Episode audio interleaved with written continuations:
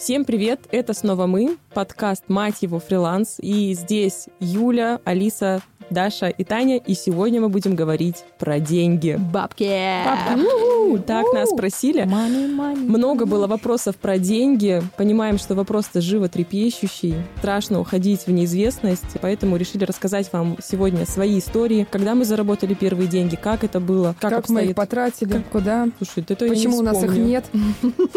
Почему я сюда приехала на электричке, а не на бизнес-такси, да? Потому что меня укачивает.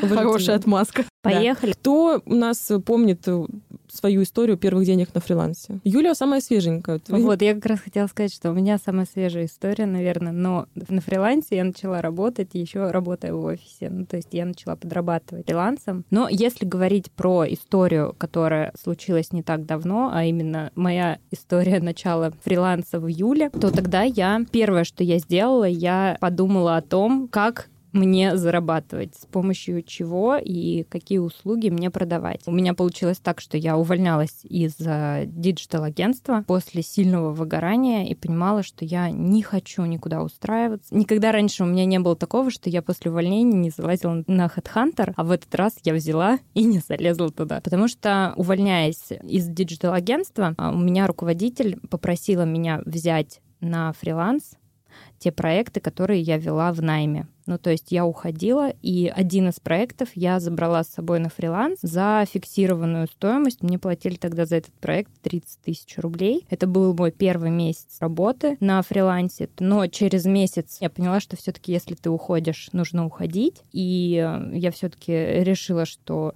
я ухожу на фриланс. И тогда у меня уже было понимание того, что нужно сформировать список своих услуг, нужно начинать рассказывать о том, что я умею делать. И вот основные первые деньги именно на фрилансе, они были с сарафанки, когда уже я начала в блоге делиться своей историей о том, что я действительно ушла на фриланс и начинаю заниматься маркетингом на фрилансе. И э, первые продажи, они были через блог. Это были вообще совершенно небольшие суммы. Ко мне тогда приходил мой клиент, который был постоянный на дизайн методичек. И тогда первую методичку я, по-моему, сделала ему тысяч за 19. Уходя э, на фриланс, у меня в офисе была зарплата 150 тысяч рублей. Перейдя на фриланс, я сразу поняла, что я не смогу первый месяц зарабатывать эти деньги. Вот первый месяц у меня была прибыль там 30 тысяч рублей, а потом это были вот такие маленькие-маленькие заработки, которые я уже потом начала систематизировать, и сейчас я уже достаточно четко выстроила систему заработка. Главное понимать, что предлагать, понимать, сколько это стоит, и главное начать об этом рассказывать. А я уходила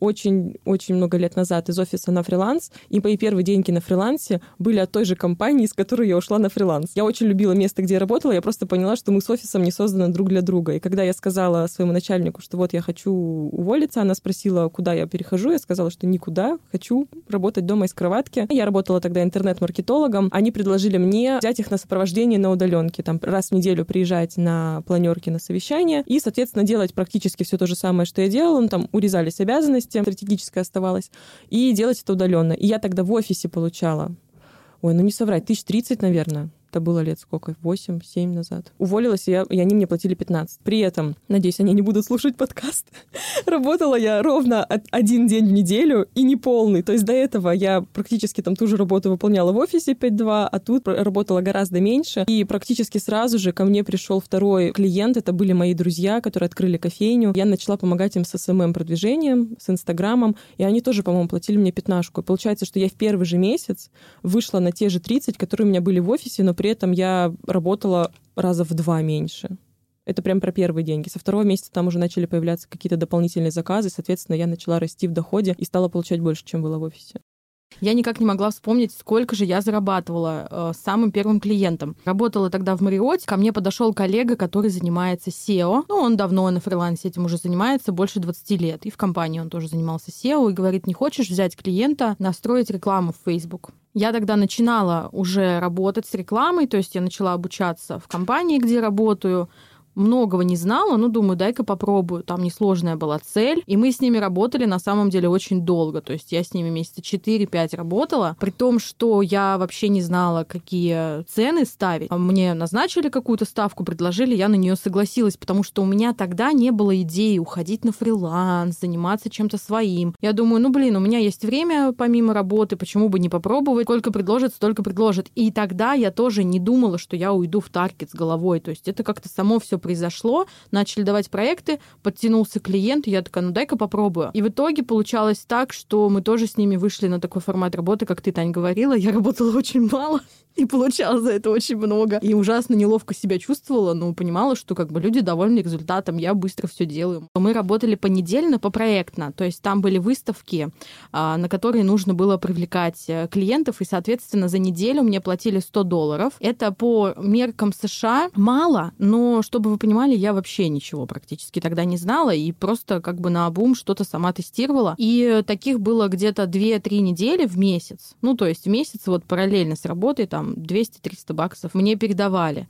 Но, конечно, зарабатывая на тот момент там 5000 долларов, это, я не считала это каким-то доходом. Ну, это так, ну, что-то пойти купить, куда-то сходить. И когда я начала работать с русским рынком, то есть когда случилась та ситуация, что я больше не могу работать в США, дома сидеть не хочется, я начала вообще прям с нуля. Я готова была работать за идею. Очень много было клиентов, которых я брала за копейки или там даже бесплатно, чтобы просто что-то попробовать, потому что мне самой интересно был еще самозванец. Я помню один из первых проектов именно в России — это марафоны. Мы с девчонкой законнектились, она организовывала марафоны, я приводила трафик. Это ужасно стрессовая работа. Мне приходилось вставать там ночью, проверять что-то, потому что еще же разные часовые пояса были. Постоянно трафик ломался, постоянно блокировали все.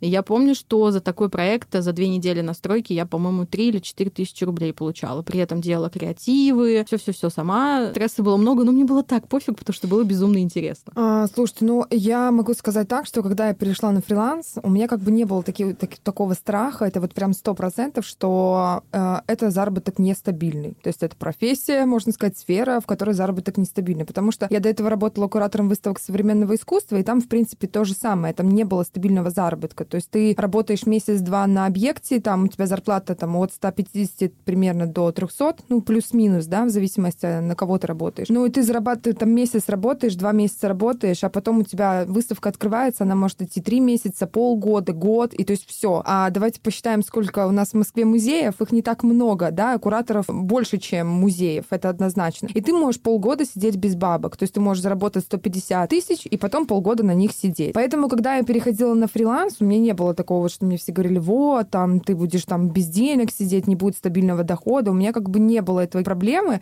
И по сей день, то есть когда я остаюсь там без заработка, если это происходит, меня это как бы напрягает, но не так панически, потому что я уже как-то вот, ну, в этом, можно сказать, крутилась. Я уже рассказывала, в принципе, как я а, перешла и заработала свои первые 5000 рублей, то есть это был мой первый заказ на анимацию, он произошел спустя, наверное, 3-4 месяца после обучения. Вот, девушка занималась а, одеждой, у нее был шоурум, она заказала мне несколько роликов для своего шоурума. В итоге она их так и не выставила, и магазин вообще свой закрыла. Но это был мой первый вообще, в принципе, заработок, я была такая счастливая. Потом как-то так все пошло, пошло, заказы пошли, пошли, и все как бы вот заработок полетел. А я могу рассказать одну историю про первые деньги декретные на фрилансе. Я перед тем, как уйти в декрет, работала в одной компании, то есть это был не фриланс, но это был очень э, классный проект. И ушла я, получается, в декрет из компании, из конкретной. И где-то, когда моей дочке было, наверное, месяца два, я сочла, что я уже хакнула материнство и могу возвращаться к работе. Сразу скажу, я ничего не хакнула, моей дочери уже 2,1, я до сих пор вообще плохо понимаю, что происходит. Я просто хочу поделиться еще одним способом, откуда брать заказы. Когда я был два месяца, я написала своему начальнику и сказала, что, Лёш, я разобралась, все тут в целом мне ясно понятно в этом декрете, я хочу снова работать. И попросила у него задачи удаленные. Я уже не помню, что я делала. Я что-то там в CRM-ке, воронку продаж анализировала, что-то там расписывала, прописывала. Честно, не помню, какие конкретно задачи я делала, но я делала что-то по своей части, по части маркетинга, по часовой ставке. То есть просто мы с ним договорились на определенную оплату, договорились на определенное количество часов в неделю, и я делала спокойненько себе дома работу, пока мой ребенок спал. Но здесь важно сказать, что спал мой ребенок недолго. И как только я взяла себе этот проект, дочь устроила бунт и мне очень скоро пришлось отказаться. Еще на несколько месяцев я осталась без работы, без, точнее, не то, что без работы, без возможности работать, потому что у детей все очень быстро меняется. Они сегодня спят, завтра они перестают спать, перестраиваются ритмы, и, конечно, я очень долго вообще к этому адаптировалась. Девчонки, а у вас есть такая фишка, что когда вы на старте понимаете, что какая-то лажа, а не заказ, то вы назначаете в два раза больше денег? В надежде, что они уйдут? Да, что они да. уйдут. А если они согласятся, то ну хотя бы как бы много заработаешь. Да, у меня такая тема постоянно. Это очень классный лайфхак. Меня, мне муж его подсказал когда-то, что если к тебе приходит клиент, которого ты не хочешь брать, скажи в два раза больше денег. Ты либо как бы ну не возьмешь его, либо хорошо заработаешь. У меня это не работает. Я так пыталась сделать и поняла, что сколько бы мне денег не платили, если сложный, неинтересный и муторный проект, я просто не могу его делать. Ну, у тебя же еще фишка в том, что ты в долгосрок работаешь что ты не разово там что-то сделала и попрощалась, а это таргет, это же ну, да. долгосрочная работа, ты постоянно в коммуникации. Да, это реально сложно. Это нужно учитывать. Я сейчас не беру клиентов, если я на старте понимаю, что мне с ними некомфортно общаться, что мне что-то настораживает. Конечно, это было не сначала, это был большой путь, научиться отказывать. Они обижаются заказчики? У меня очень часто обижаются, да когда ладно? я отказываю. У меня просто постоянно меня прямо обвиняют. У меня вот даже это целый прикол. Ну, обвинять меня не обвиняли. Может, они обижаются, но они мне об этом не сообщают. У меня прям я конкретно тоже часто пишут. отказываю, мне никто ничего не говорит. Я пишу нормально, причем что у меня бывает такое, что я чувствую, вот, ну, вот прям в начале, что проект не мой, или там Например, не знаю, ко мне там обращался мужчина, который занимается а, ремонтом машин mm-hmm. и переделывает машины как-то. Ему нужно было подготовить серию визуалов для его инстаграма. Он мне скидывает информацию, я понимаю, что проект не мой, я ничего не понимаю в машинах, и все, что мне приходит из визуала в голову, когда я смотрю, то есть на вот эти вот машины, это как просто машинка едет по полю, знаете, колесики у нее крутятся. Я ему конкретно пишу, что, к сожалению, я не могу взяться за проект просто потому, что я не чувствую никакого вдохновения, то есть это не мой проект. Ну ты и зазналась, все ясно с тобой. Вот такие ответы я получаю регулярно, когда Что? я пишу. У меня таких случаев вот просто было, ну, штук 50. А расскажите, как вы вообще формируете стоимость на свои услуги, как вы делали это раньше, потому что многих начинающих фрилансеров волнует этот вопрос, а сколько брать денег за свою работу? У меня ужасный самозванец в этом отношении, и первые заказы я брала, конечно, вообще, ну прям настолько ниже стоимости рыночной. И не потому, что я хотела как-то демпинговать цены. Это я думала, что ну все недостаточно, я еще мало знаю, я делаю плохие результаты. Это же вечная такая горка у таргетолога. Я говно, я принцесса. Каждый день, в зависимости от того, как кабинет себя ведет. Но, наверное, когда я начала делать свой курс, я поняла, что я очень много могу дать ребятам. Чтобы вы понимали, когда я заканчивала писать первый поток, я думала, все, меня вообще будет полный cancel по всему интернету, потому что я сделала самый ужасный курс. Они ничего не усвоят, все запутано, слишком мало информации, а в итоге оказалось, что это один из таких самых, наверное, полноценных курсов, ну, как мне говорят ученики, да, и то, что я отсматриваю. Не буду говорить на рынке, но в инфопространстве, в котором я кручусь, да. Оказалось, что курс очень крутой, и оказывается, все вообще там говорят, блин, сколько информации, сколько всего подробно разжевано. И вот так тогда я поверила в себя как в преподавателя, так и в специалиста, что, блин, так оказывается-то не все так плохо, оказывается, у меня еще и результаты лучше других. Вот. И после этого, конечно, цены стала брать выше. Но, знаете, до сих пор иногда с этим мучаюсь, когда приходят старые клиенты, с которыми ты уже в таких полудружеских отношениях. И особенно часто такие клиенты приходят, когда у них все горит, и нужно их взять срочно, и там не полный месяц, там недельку покрутить, две недельки покрутить. И ты их берешь, понимая, что у них и так проект заваливает оказывается, да, и ты хочешь им как-то помочь,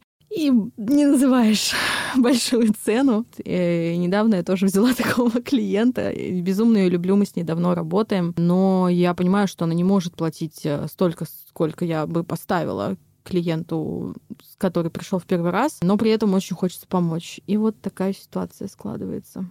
И как тебе потом нормально в этом работать? Нет.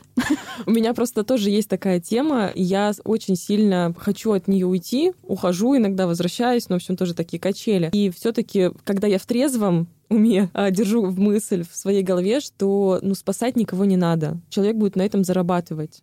То есть он получит клиентов благодаря там таргету, да, или там еще каким-то услугам, которые мы оказываем, и получит деньги, он начнет на этом зарабатывать. А ты так и останешься. Ну, как бы не все могут потом впоследствии поднять стоимость. У меня недавно буквально был разговор с моей подругой, тоже фрилансером. И у нее похожая история. Она взяла на сопровождение там свою знакомую и выставила изначально очень низкий чек, и потом ну, не знала, как его повысить, потому что уже результаты были, все классные, кейсы пошли. И я поделилась историей, как мне повысил стоимость мой психолог, с которым я работаю. Как это было? А я когда написала ей записаться на очередной сеанс, она мне написала, Татьяна, добрый день, да, могу записать, но я с сентября поднимаю стоимость вот на такой-то размер. Вас, если устраивает, то хорошо, если не устраивает, то расходимся. И нормально.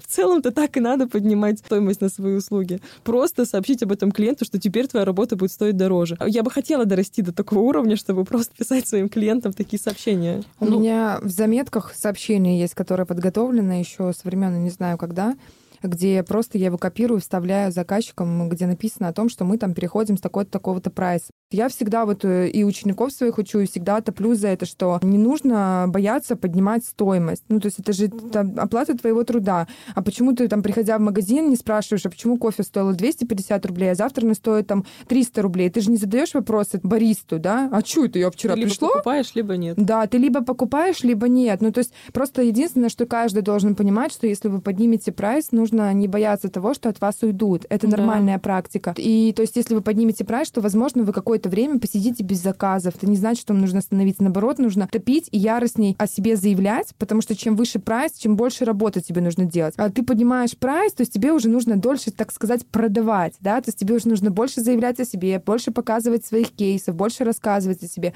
потому что человек уже такое будет думать.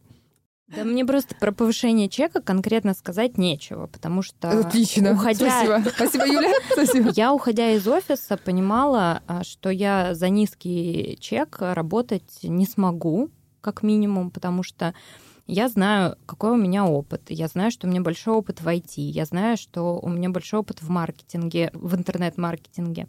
Я знаю, что у меня большой багаж знаний на моих обучениях. Все это осознавая, я понимаю, что я очень много времени затратила на свою экспертность, и продавать ее дешево я уже не смогу, потому что в компании я работала за хорошую зарплату.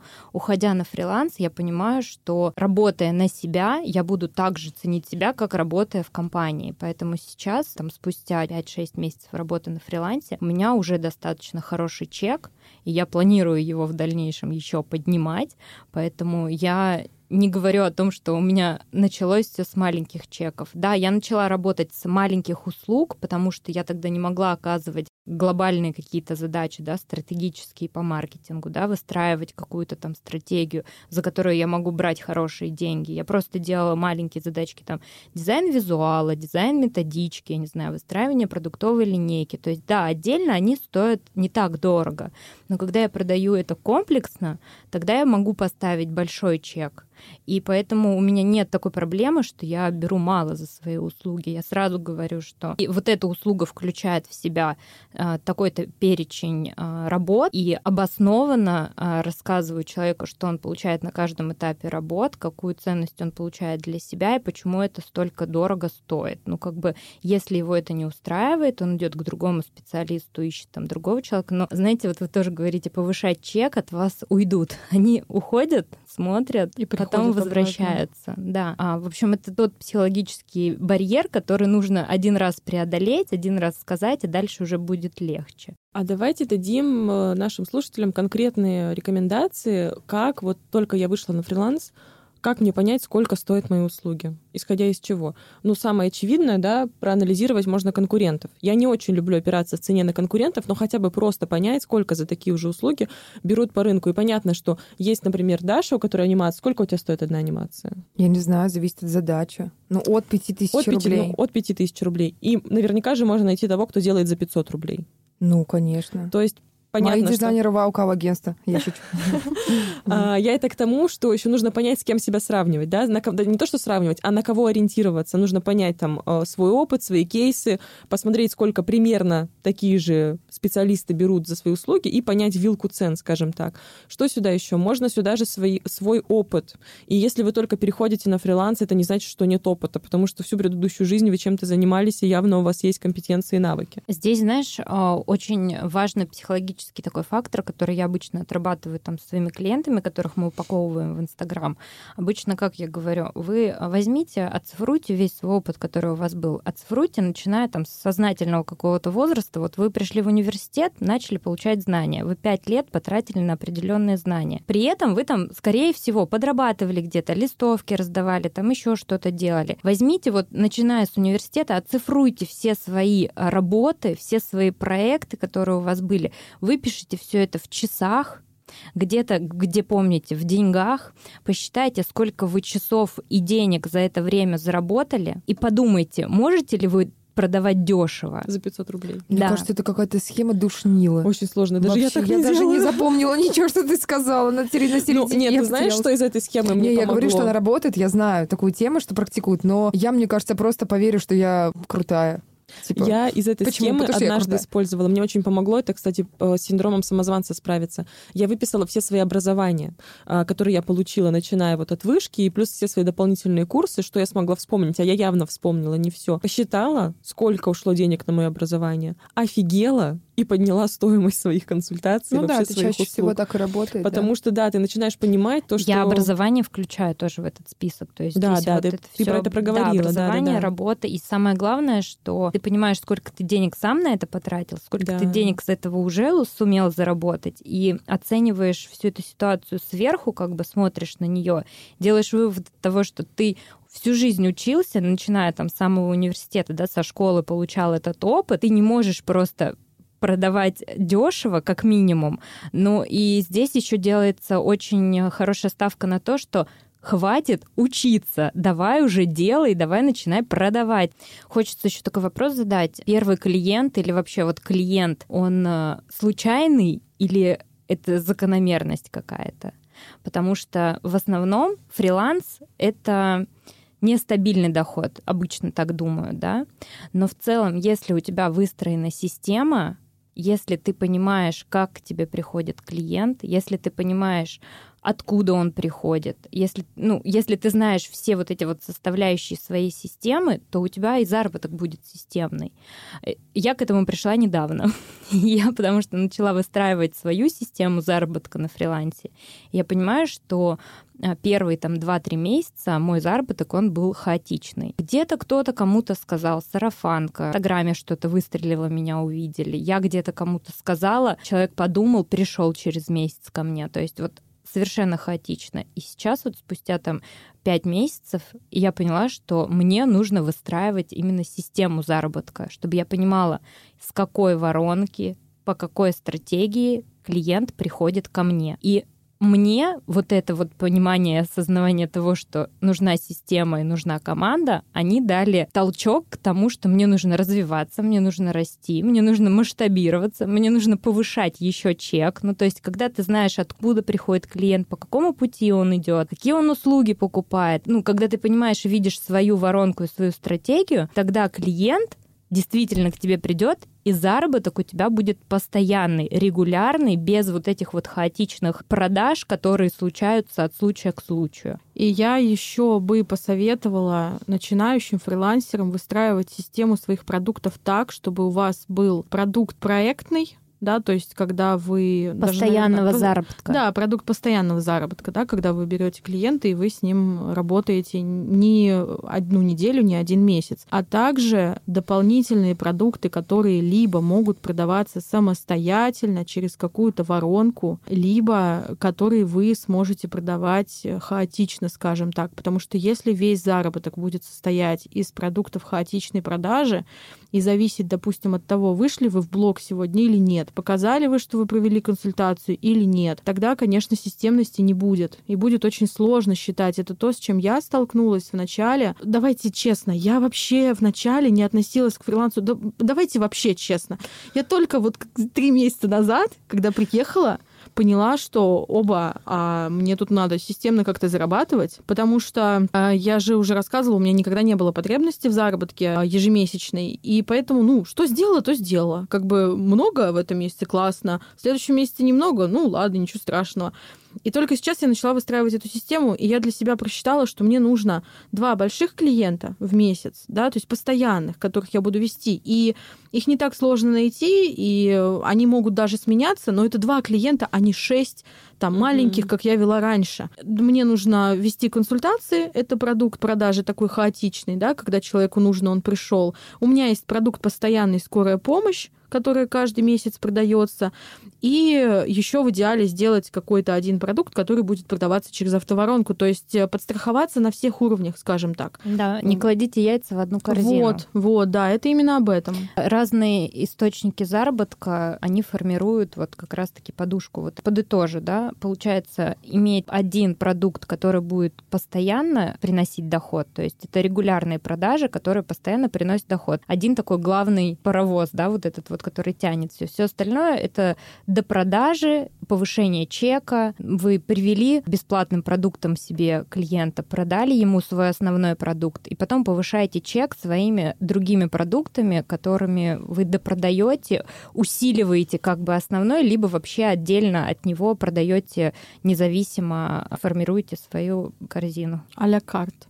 А я вообще считаю, я за э, делегирование. Вот, ну, это вот моя система такая, не знаю, можно сказать, даже бизнеса. Когда ты уже хорошего уровня эксперт, быстренько-быстренько нагоняешь, у тебя есть уже какие-то клиенты, нанимаешь быстренько себе исполнителей, которые делают какие-то определенные задачи. Но это как раз масштабирование, когда ты уже выделил свою продуктовую воронку, да, продуктовую линейку, ты уже понимаешь, как ты зарабатываешь, и уже вот эту схему ты начинаешь масштабировать, ты берешь больше клиентов, берешь себе уже подрядчиков и начинаешь с ними работать, зарабатывая при этом больше, да, но делегируя вот это время, затраченное на механический труд. Если вернуться вот обратно к моим пяти тысячам, которые я заработала впервые, вот, я уже с вот этой темы работаю с делегированием. Я начала работать сразу, как только пришла на фриланс. Через буквально несколько, я не знаю, недели после первого заказа до меня дошло, что у меня же есть Маша, моя подружка, которую я могу обучить, делать анимацию, и мы можем вдвоем днем делать анимацию и брать больше заказов, потому что я тогда долго же не брала заказы, вообще не брала. И когда я объявила, что я беру заказы, получилось так, что на меня просто вот обвалилось это огромное количество заказчиков, которые стали просто писать, и я поняла, что я физически не вытяну. Но хотелось, хотелось вот этот азарт начинается, эти вот эти первые бабу, бабу, бабусики, бабу, бабусики, первые эти бабосики, да, тебе хочется уже там все вот это брать. И я быстренько Машу обучила, быстренько показала ей основу этой анимации, сказала, так, короче, смотри, ты делаешь мне, я тебе накидываю сюжет, ты делаешь мне визуал, визуал, я его собираю, погнали. И мы начали вот так вот, как конвейер, работать просто с ней вдвоем. Я никогда это не забуду, мне файлами отправляла все эти визуалы, и мы просто с ней вот так делали. К нам тогда пришел а, самый первый такой крупный заказчик. Я помню, что я тогда заработала за примерно месяц и неделю. Мы тогда вытянули около 370 тысячах на только анимации. Но я не рекомендую так работать, потому что, конечно, я пришла к очень жесткому выгоранию. Это было мое самое первое вообще выгорание в моей жизни, причем. Я поняла, что я не хочу открывать вообще свой iPad. Я не хочу больше вообще смотреть на программы. Мне просто тошнило. Я думала, ну вот я заработала эти деньги, вот я с ними умру. И все. И вот типа мысли были какие-то вот такие. А мама мне говорила, что вот видишь, ну и что ты заработала, сейчас и деньги на таблетки потратишь. И так и было. Я, в принципе, ходила на массажи, лечилась, и все эти деньги я потом потратила на свое лечение. Так что так. Мне кажется, что сейчас это был отличный, э, как это? Переход. Переход. Да. Задел на наш следующий подкаст. Как раз в следующий раз мы хотим поговорить о выгорании рассказать. У каждого из нас есть своя история выгорания. Ну что, надеюсь, вам понравился сегодняшний выпуск. Ребята, слушайте нас на всех площадках, подписывайтесь на телеграм-канал нашего подкаста «Мать его фриланс». Подписывайтесь на всех нас в социальных сетях. Юля, Алиса, Таня и я, Даша. Всем пока-пока. Всем пока.